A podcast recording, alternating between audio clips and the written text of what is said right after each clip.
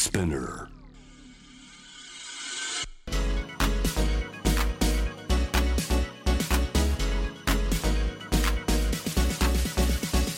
Ladies and gentlemen, boys and girls, everyone, how are you doing on this fine night? 皆さんこんばんは。私、ハリー杉山です。アディダスランニング、ハイエネジー。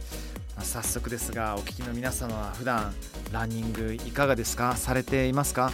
あの僕、ハリー杉山にとって走ることは人生の軸というか、ランニングない、うん、日々は正直あの想像できないんですよね。あの毎日走るわけではなく、まあ、月間大体200から250キロぐらい走っていて今はそのあのサブ3という3時間切りを目指してるんですけれどもあのそれよりいかにあの、まあ、メンタルヘルス、まあ、心の健康自分のメンタルのコントロールや、えーそして自分の自律神経と助けてくれる一つのアクティビティであるわけなんですよねランニング。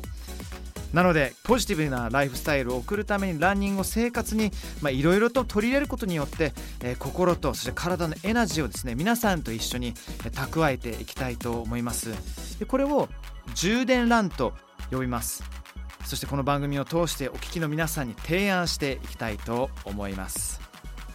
さあそこで、えーこの後スポーツトラベラーやモデルとして活躍されています。また充電ランのアンバサダーでもあります、えー福田萌子さんも登場、えーみんなともに心と心、え絆を感じながら最後まで走っていきましょう。ハリー杉山がナビゲートしています。アディダスランニングハイエネジーポジティブなライフスタイルを送るためにランニングによってエナジーをチャージ。充電ランを皆さんにご紹介していきましょう。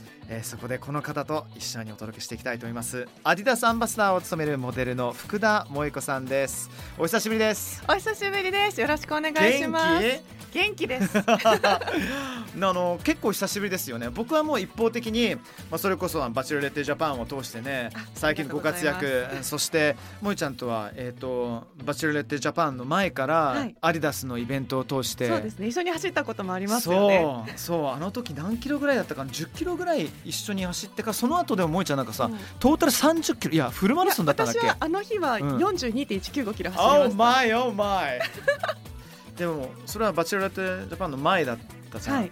で僕はすごいシェリーと仲良くさせていただいてシェリーの番組とかいろいろ見てる中でバチェロレッテジャパンえちょっと待って。福田ちゃんじゃんと思ってでね、あのー僕の周りのみんなと一緒にかじりつくようにねいつも見させていただいてでもバチェロレッテジャパン以降ももちろんそのアディダスのお仕事は、まあ、お仕事っていうかなんていうのかもうライフワークだよね、アディダスのこの関係性っていうのは。なんか私があのおこがましいですけど、ちょっと体現していること、あのスポーツを超えて楽しもうよっていうところにアディダスがいつも寄り添っててくれてるっていう感うんじですかね。うん、そうなんですよね。そもそもその習慣としてランニングは、あの福田さんはいつからスタートしたんですか？もう12、3年前もっとかな。十二三年前。このライフスタイルは12、3年ぐらいで。うんだから最近今日朝何しましたか？みたいな風に聞かれても、はい。ランニングは絶対に情報として入らないんですよ。はあ情報として入らない？もうして当たり前なものみたいな。なるほど。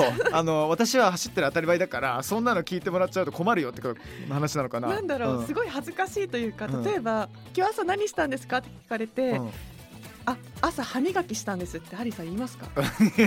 なるほどね。ささ確かにね言わないよね。うんうん。そんな感覚だから、あうん今日走ったんですって言ってるのがいや当たり前すぎてちょっと恥ずかしいなってうん思ってるぐらい、じゃあ聞いちゃダメだ。え今日走ることに関して聞いちゃダメなの？いっぱい聞きますよ。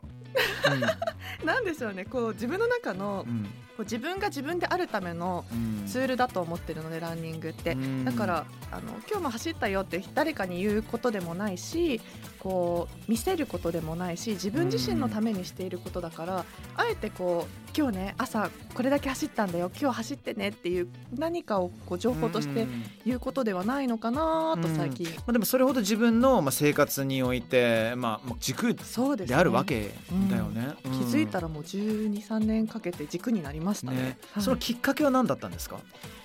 なんでしょうね。もちろんあのモデルをしていたので、まあ、今もモデルですけどやっぱりこうスタイルキープっていうこともありますし、体を動かすことが好きだった。うん、で走ってみてなんか楽しい。最初はでも2キロぐらいしか走れなかったんですけど。これみんなそうなんですよ。ね、だから今聞いてくださってる皆さんね最初ねいやもう5キロ1 0キロとかいやいやいや2キロ3キロ十分だからスタートなんだからそれは、うん。本当そうですよね。ねまず走り出そうって思ったその気持ちが素晴らしいうんと思っていて、でだんだんやっていくうちに5キロ走れるようになった。あじゃあもうちょっと走ってみようかな。10キロ走れるようになったって言って、うん。今じゃあ明日フルマラソン走ってくださいって言われてもうん。まあ走れますっていう状態じゃないですか。いやそれはねすごいことなんですけれどもそれはもう日常の積み重ねっていうのがあるからこそうん。走れるようになってきてると思うんですけれども、どうですかねその1213年間を振り返ってみると、うん。走ることによって要するにフィジカル体がうん。まあ、どんどん自分のモデルとしての職業の中で、えー自分にとってある意味一つの武器でありながら、うん。あの当たり前のアセットっていうのを与えてくる。それ以外にじゃあ例えば心の変化とかどうですか、うん。うん。心の変化を一番感じてるかもしれないです。うん。だからこそ走り続けるんだとは思う、いはいはいはい。心と体ってつながってるからやっぱり体がヘルシーになると心もすごいヘルシーじゃないですか。うん。で心がヘルシーだと体もヘルシー。自分の心がすごくこうモヤモヤしちゃった時とかうん。考え事をしてる時に、ランニングをして汗をドバッとかいたら気持ちが晴れるんですよ。すごいリフレッシュできるんだよね。そう。うん。でリフレッシュもできるしいいアイデアもたくさん生まれるし、うん。気持ちが整理整頓されるしっていういいことしかないっうんていうのを自分の中で知っているからこそ体が重たいなとか今日ちょっとなんかモヤモヤするなっていう時こそうん。走りに出かける、うん。でどうしてなんだろうって調べた時があるんですよ。どうしてランニングするとこんなに気分がすっきりするんだろうって。うん。でそしたらセロトニンっていうものが分泌されるんですって。はいはいはいはいはい。太陽の下でリズム運動をするとうん。セロトニンが分泌されるだからなんだってすごい頭でも理解ができて、うんうんうん。なるほどね。そっかあの福田さんはあ物事結構白黒にはっきりしたいからその要するにロジックも知りたいっていうことですよね、うん。これ結構後々ねあの今日話していきたいと思うんですけども走ることがどうやって自分の体に対していい影響をもたらすのかでそれがじゃあただ単に気持ちいいっていうわけじゃなくて、うん。もう科学的にもいろいろと分析されてきたっていう話をね、うんちょっと後々していきたいと思いますちなみに充電ランメンタルの部分がいろいろとリセットされる。そもそもメンタルが萌子ちゃんの中でも揺れることってあるんですか？悩む悩むことってあるの、うん。たくさんある。で多分感じやすい性格なので、うん。いろんなことを感じて考えている人だと思うんですね自分は。うん。だからそれを整理整頓するためにもちゃんと自分の心をヘルシーにしておきたい。うん。それがランニング。ランニングによって心が満たされていく、うん。でこの充電があるからこそ何かこう悩むこととかちょっと苦しいことがあったとしても全然大丈夫。でうん。も充電がゼロになっちゃったらもう動かなくなっちゃうから、ゼロになる前にはランニングで充電しなきゃっていう感覚ですよね。なるほどね充電してでそして家に帰って美味しいグラスワインを飲むんですよねあ最高ですね。え僕この34年ぐらい福田さんのインスタ見てると大体美味しいグラスワイン美味しいイタリアンでコロナの時期の前は世界中のいろんな山とかねいろんな美しい風景をですね 一人だよねあれ一人です。で遊びに行かれてなんて心が豊かな人なんだなと思ってみたら気がついたらバチェロレットジャパンが始まってるしいや活躍が止まらない、えー福田萌子さんと今日はですねお届けしていきたいと思いますありがとうございます。お願いします。はいお願いしますえこの後もさまざまなゲストにお話をお聞きしますまずはですね禅の僧侶で精神科医の川野大衆さんさらに百獣の王の武井壮さん楽しみ。ねえあとは元オリンピックマラソンランナーの一足ありさんが登場、はい、アリさんお友達です。つい先日もご一緒だったという。そうです。えーその話も含めてさまざまな角度からランニングの楽しみ方についてお話をお聞きします。どうぞお楽しみに。はいではですねここから少しあの視点を変えて一つ医学的な目線からランニングがメンタルに一体どのような影響を与えるのか、うん。お話を伺っていきたいと思います。はい、禅の僧侶で精神科医の川野大衆さん。うん面白いですねねご自身も学生時代は陸上部に所属され日頃からランニングやウォーキングを患者さんにお勧めされていたそうですえそんな川野さんランニングがメンタルについてどのような効果があるとお考えでしょうか？こんばんは。前奏で精神科医をしております、川野大衆と申します。ランニングというのは非常に私たちの精神に対して良い影響を与える、そういった行いであると考えています。実際に私も臨床の中で患者さんに積極的にランニングを進めますが、様々なメカニズムでその効果が示されています。私たちの脳には一度に消費することのできる注意力の総量というものが決まっているとされています。これを注意資源というふうに呼ぶんですが、あまりにも情報過多の時代を迎えたことによって私たちの注意資源はほとんど世の中を飛び交っている情報の方に使い切ってしまっていると言われているんですね。これが脳や心の疲労を生んで場合によってはバーンアウトといって心が燃え尽きてしまって倒れてしまうような方も少なくないとされています。だからこそ1日の間に5分でも10分でもわずかな時間走りながら走っているその体の感覚足の裏が地面についたり離れたり腕をしっかりとした体勢で振っていったり呼吸を整えたりといった走ることに関わる感覚にだけ注意を向ける時間を作ることによってこの注意資源が脳の中で回復して実は心身を調整する効果休息させる効果が生まれることが分かっていて実際私も患者さんから、え大きな反響をいただいているんですね。はい川野さんありがとうございます。注意資源っていう、はい、あのキーワード聞いたこと過去にあったりとかしますか？いや初めて聞きました、ね、注意資源、はあ、うん、確かに大事ですね。ストレスフリーというか、うん、もう今持っているものを全部できる限り取り払って、うん、体まんまだけ自分だけでこの世界を楽しむっていう時間を作ってあげるのって大事ですよね。でそういう世界においてやっぱり使えるのがランだと思うんですよね。はいさあ続いてえ番組が提唱する充電ランえ初心者の方がじゃあ例えば習慣化させるためにはどのようにえすればいいのかえ再び川野さんに伺いました。充電ランという言葉とてもいいネーミングだと思いますよね。私たちはとにかくそういう脳のエネルギーを外側に使い切ってしまって、まあ、電池切れのような状態に今皆さんなっているんじゃないかと思うんですね。あのコロナに関するニュースだけではなく、世界中の様々なニュースを見ていく中で、私たちの心は自分自身が今ここにあるということを感じにくくなってしまっているのではないかと思います。でも実はランニングを程よくやっていただくと、BDNF というふうに言うんですが、脳の神経細胞を活性化させたり再生させたりするそんな因子が脳の中でたくさん分泌するということも分かっているんですねまさに走ることによってこの BDNF を程よく分泌させて脳の中を充電して細胞を活性化させることができるということからこのネーミングというのはとてもフィットしていると思いますねルーティンにする、日々の日課にするためには、実は一番有効な方法は記録することだというふうに言われています。ちょっとしたメモ帳に、あるいはご自身の手帳の日記の部分に書いていただいてもいいですし、どれぐらいの時間を走ったかを記録するスマートフォンのアプリなども流通していますので、どれぐらいの距離ランニングできたかなっていうことを見える化することが、日々の健康習慣としてランニングを取り入れる大きな一助となると思います。はい。BDNF これもまた初めて聞きました、ね、今の習慣化させるっていう話の中で、うん、一番最初習慣化させるのって、まあ、1213年前難しかったですか？どうでしたか？そうですね。やっぱ習慣になるまでは、こう続けていかなければいけないと思うので、うん、そこにはやっぱりそれなりの努力が必要、はい、続けるっていう自分の気持ちを強く持たなければいけない、うん、でも習慣化になってしまえばもうあとはもうルーティンなので習慣なのでやっていくだけで、うん、さっき言ったように歯磨きと一緒ですよね。そうだよね、うん、あの福田さんはじゃあこの習慣化させてじゃあ例えばそのねあの先生がおっしゃっていたメモとか自分の手帳アプリとかそうやって記録を取ったりとかしているんですか？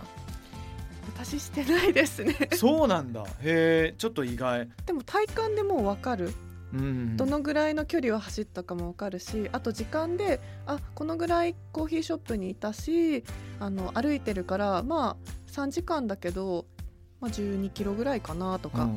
うん、えそんな体感があるの？その12キロっていう。ありますね。体のこう足のなんだろう刺激の入り方とかでも大体このぐらいかなって分かったりします、あと疲れの残り具合とかどの筋肉がどれほど張ってるのかとかすごいね。でもこれすごい面白いのがあの僕はもうウォッチがないとダメなんですよ。あそう、ね、自分の手のようにウォッチをつけてないと記録できないわけなんで、うん。僕はその今日はじゃあ何キロ走りました？それをどれくらいのスピードで走りましたっていうものがこれもう日記があるんですよ。ラン日記みたいなものが。そうそうそう。だからそれがないとややっていけない中ただしそれがないからこそ心が安定するっていうことにもつながるかもしれない。うんある意味ね。じゃあ日々どのぐらい走ったか、うん。どのぐらいのペースで走ったかっていうのは、全部レコードされてるんですか？レコードされてます。アプリでもレコードされてますしなんならもう僕手で書くのが好きなんで、はい。はい。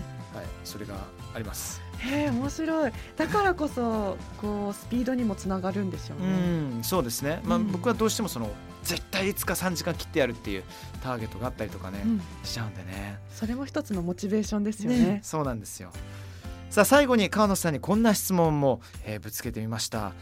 音楽を聴きながらランニングすることはどんな効果があるんでしょうか？ランニングを通して心を調整しようとするときには、足の感覚や周囲の景色など、今体験しているものに意識を向けることが大事ですが、これをずっと続けることは簡単ではありません。そこで適度に心を休める、あるいは心を湧き立たせる音楽を楽しく聴きながら走ることによって、その音楽を聴いている心で起きている感情や考えに注意を向けて走ると、これも実は心の回復につながることが明らかになっているんです。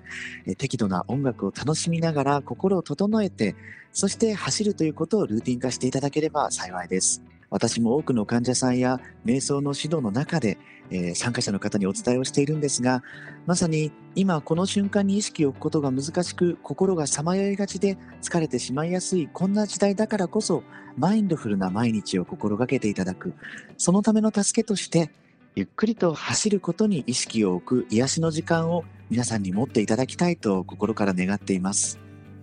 はい川野先生貴重な言葉ありがとうございましたうんね今の言葉で今この瞬間に意識を置くことが大切だっていうことがぐっときましたうね。ん。ね私たちって結構こう過去にとらわれてたりとか、はい。先のことばっかり考えてしまって今目の前にあるこの現状を大切にするの忘れがちじゃないですか。うん。だからそうね。そう今うん。持っているものとか、今自分の周りにあるものを大切にしてこの瞬間を生きるっていう時間も大切なんだなというふうに思います。そうなんだよね。この間あのある番組でですね視覚以外に敏感な方まあイコール全盲の方だったんですけど、はあは専門のランナーの方がいらっしゃって、で対談させていただくことがあったんです。その時に風の動きで前に物があるっていうのが分かると。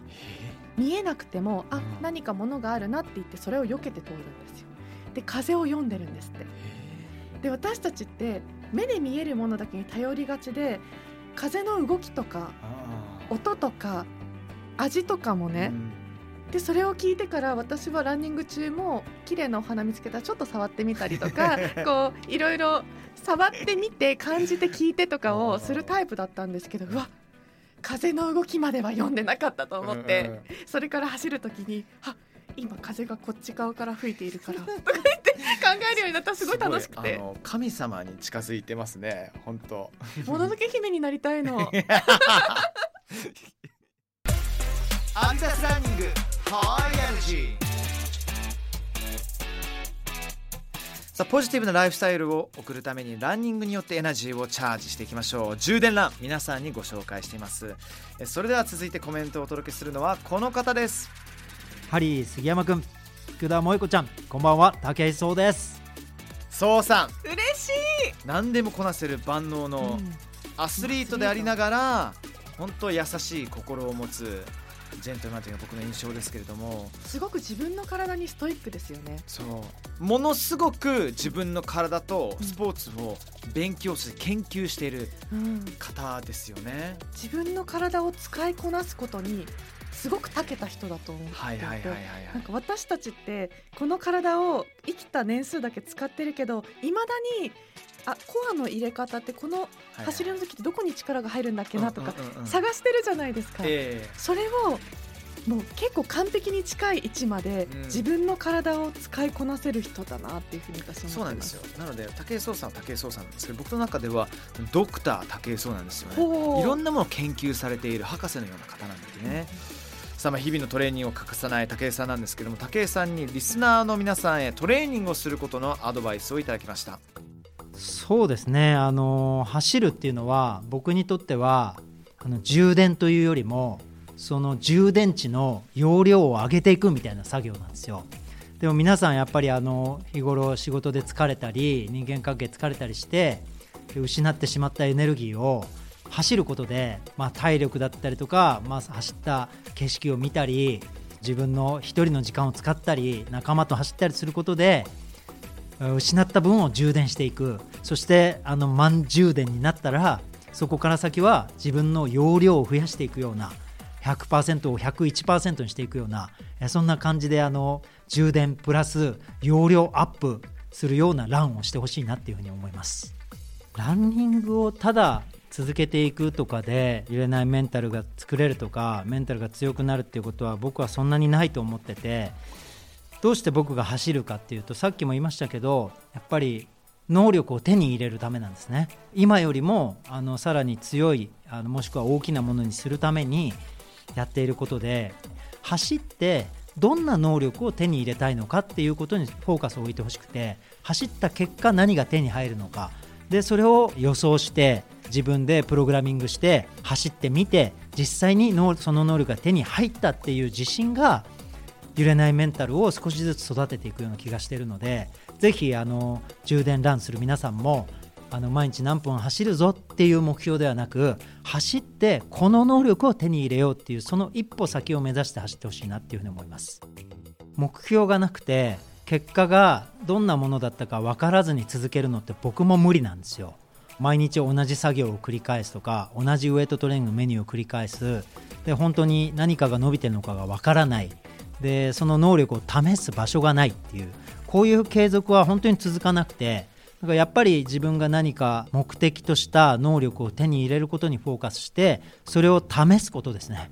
だからなんで充電ランする皆さんもランで手に入れた能力で例えばバイクの機能を高めるとかいろんな目標を持って何かを手に入れるためのトレーニングを人生の中で何回行えるのかっていうところにフォーカスを置いていただければやはりそれの数が多い人の方が手に入れる数は多いでしょうし少なければやっぱり今の人生がそのまま続くと思ってあの努力を続けてほしいなっていうふうに思います。どうですか？この徹底分析。いや本当にドクター。でしょ？ですよね。でも充電ラン走ることによって何をゲットできるか、うん、そう聞かれたら萌子さんは何て答えます？次の自分。ああいい言葉。次の自分、いつもこう自分のベストを尽くしたいから、うん、今日の自分よりも明日はもう少し良くなっていたい。それがフォームが少し良くなったでも、うん、走る距離がちょっと増えたでもスピードがちょっとだけ上がったでもあの山登るのがちょっと楽になったでも何でもいいんですけど、それをすることによって自分というものがベターになっていくそうね。いかに具体的なターゲットがあるのが、まあ、重要なのかなって僕も感じたりとかしますね。うん、あと充電ランを通して得られるのは僕は友情友達っていうのがあると思います。大切な仲間、うん、一人で走るのもいいんですよ。ただしみんなと一緒に走るとやっぱりなんかね楽しいんだよね。絆も深まりますよね。絆も深まるしやっぱ次みんなで一緒に走った時にお互いちょっとだけタイムがアップしたりとかもしくは完走できたりとかするとこれはまた人生豊かになって忘れられない、うん、自分にとっての心の支えになるんで、うん、ありますか？ランニングでつながったお友達のご縁って、あたくさん。いっぱいあります。数えきれないぐらい。いやそう充電するっていうのも友達と充電するっていうのもいいですよね。いいよいいよ。はい武井さんありがとうございます。ありがとうございます。アディダスランニングアディダスランニングハイエナジー私ハリー杉山と。福田萌子がお届けしています。さあポジティブなライフスタイルを送るためにランニングによってエナジーをチャージしていきましょう。充電ラン皆さんにご紹介していきます。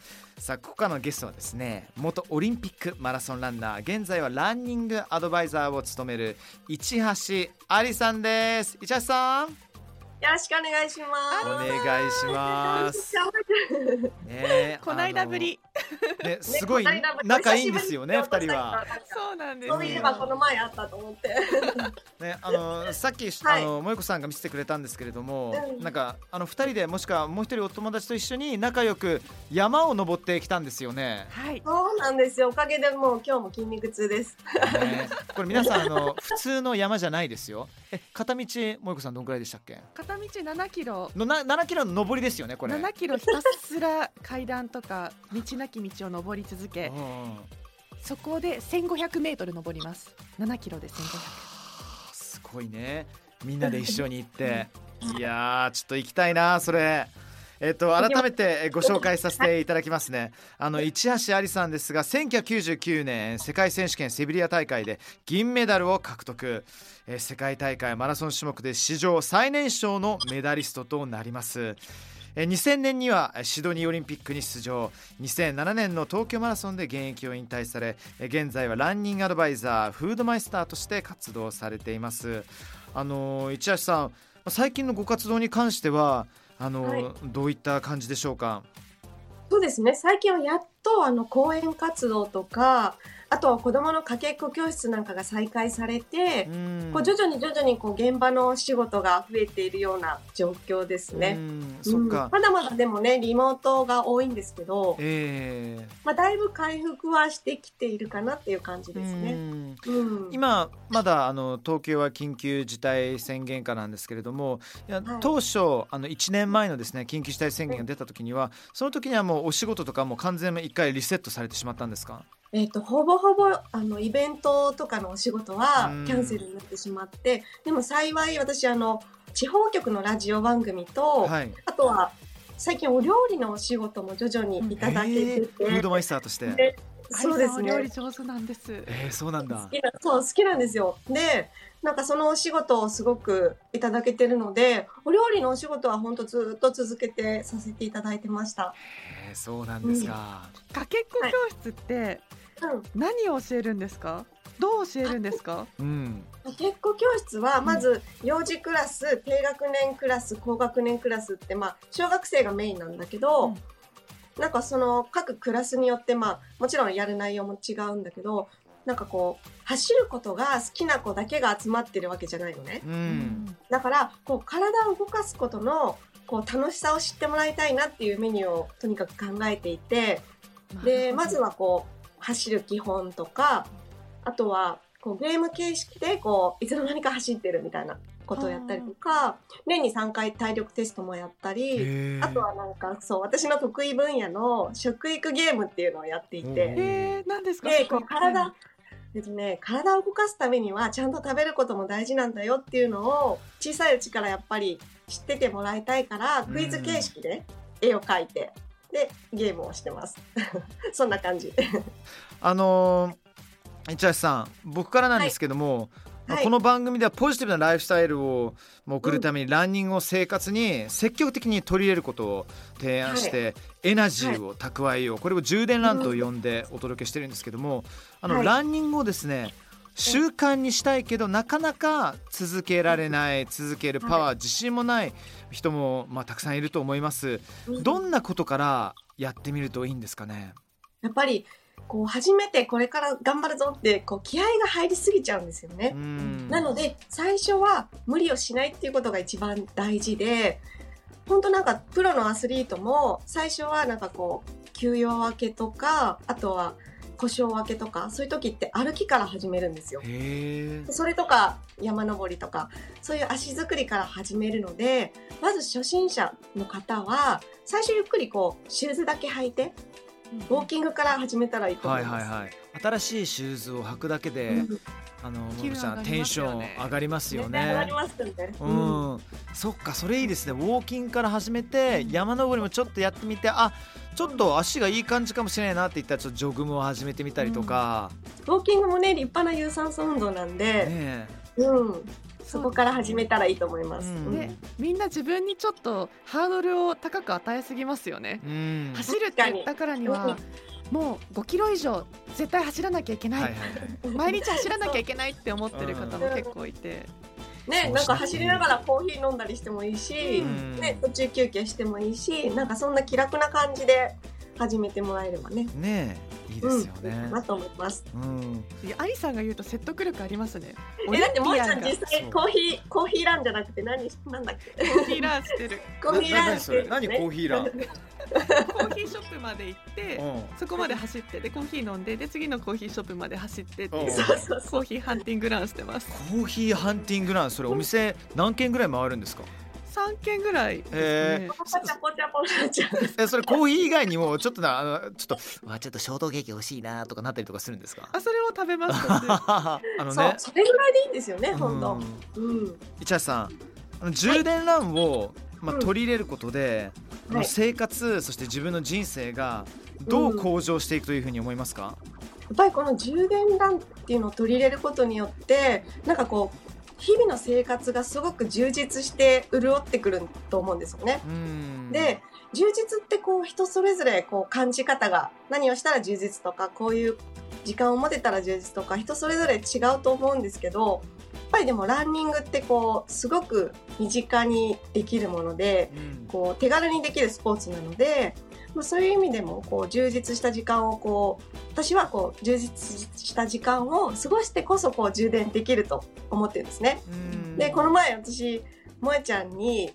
あの山登りする前にちょっと聞いたんですけどあのえなんでこんなに忙しいのにそのオフの日にわざわざ山登るの？って聞いたら、うん。萌ちゃんがやっぱり「えオフの日だから充電するために登るんだよ」って言ってもうそれこそ今日みたいにずっと笑ってなんか山登りしてて逆にテンションがすごい上がってるぐらいだったんですね。うん。でそれを見て本当にやっぱり充実した時間がこう充電できるんだなっていうのを改めてすごく感じましたね。う。うん。ん。そうなんだよね。あの、うん。だから萌子さんにとって走ることは例えばはい。タスクとか、試練とか、いわゆるなんていうのか自分を追い込むチャレンジではなく、ごく当たり前の自分の心に、うん優しさとね、うんあのハッピーネスを注入するプロセスなんだなっていうことが、いやなんか本当そうだと思います。言葉をそのままメモしたい。なんか僕あの最近この1年ぐらいでランニングチームを作ったんです。でこすの。ランナーたちがもう別に陸上出身な人も一人もいなくて、えー同じ業界の人もいれば、えーアパレルの人もいたりコンビニの店員の人もいたりもういろんなバラバラなの。で実力もバラバラなんですけど週にね、いつも火水とかあとあの日曜とかに集まって高級ランしたりとか外苑走ったりとかするんだけども、うんなんかねこれ今僕なかったらね生きていけない気がする。へーうん、でこのねあのサークルっていうか、はい。え絆の輪というものがどんどん広がっていくのね。で広がっていく場合広広がっていくほど心も充電されていくから、ああなるほど。うん、自分にとっては宝のような存在だし皆さんにね、うんそういう経験が少しでもあるとなんか嬉しい気がしますけどもね。うん。なんで人生が豊かになってくって感じですね。ね今のお話。ね心も満たされるし。あのうん。ちなみにシューズ選びでじゃあ例えばアディダスのシューズで自分に何が合うのかっていうものもそれどういうふうに進めていくのをお勧めしたりしますか、やっぱりその走力まずは走力ですかね。うん。走力とあと体型もあるかもしれないですね。ちょっと体が大きめの方だとやっぱりそれなりのこうあの重さに耐えれるこうちょっと硬めのシューズとか、うん。あのソールの部分が靴の底の部分が硬めのものを選ぶとかあとはその走力によってこうどんどん何時間ランナー向けのシューズとかそういうのを選んでいけばいいなと思います。じゃあビギナーにはこのウルトラブースト21ぴったりですね。あぴったりかもしれない。今ちょうどね我々が履いているウルトラブースト21、えー先日萌子さんのインスタの方でもですねとても素敵なプロモーショナルビデオがね見ることがでこきますかったですね。今ね、あのアディダスショップに大きうんくわーってずっと流れてるんですよ。宮下パークのアディダスショップ、この間走って見てみたら流れてたんです。自分が行ってみよ嬉しう。そのかった。ために、そのために走ろうかな。ね そのあたりも映像もちらん。ぜひと皆さんに見届けていきたいと思います。あの市橋さん最後に今後のご活動とかもしなんかはいどっかで市橋さんのことをチェックできるところがあればお話しいただけますか？そうですね。あのインスタグラムはほぼ毎日頑張って 配信しているんですけども、やっうんぱりあの徐々にこうお料理の仕事も増やしていってこう動画でこうアスリートのための食事とか、はい。こうケアのための食事とかそういったものも作っていきたいと思いますのでまたぜひチェックしてみてください。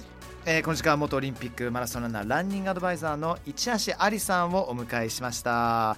市橋さんありがとうございました。ありがとうありがとうございま Thank し you たまたねまたバイね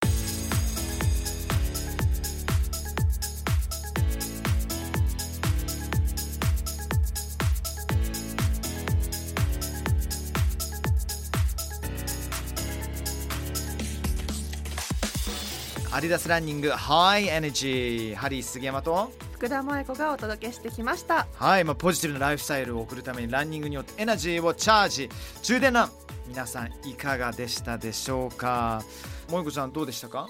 もう今すぐ走り出したいぐらいになりましたね。そう。でもなんか改めてさあのランニングがいかに我々の人生にとって、うん。あのスペシャルなものかっていうのはもちろん知ってるけど、うんこうやって言葉を通して皆さんの言葉を通すとなおさら実感することができるし、うん。本当に本当にあの人生変わるから走り始めると。本当に思います。それで、うん。体でも体感するしこういうふうに皆さんのお話を聞くとちゃんと頭でも理解するじゃないですか、うん、腑に落ちる。そう、うん。大人になるとこうロジカルに頭で理解することも大事だから、会によし走ってみようかなって思う方がいたらこの考えをそのまま行動に移して、うん。そしたら体感できるからそうやって続けていってほしいなというふうに思います。いやでも本当にあの何回も言いますけれども心が安定するし、そして仕事のクオリティも高まるし人生に対してのいい意味でのモチベーションそしてねデザイア欲っていうものがね、えー増すので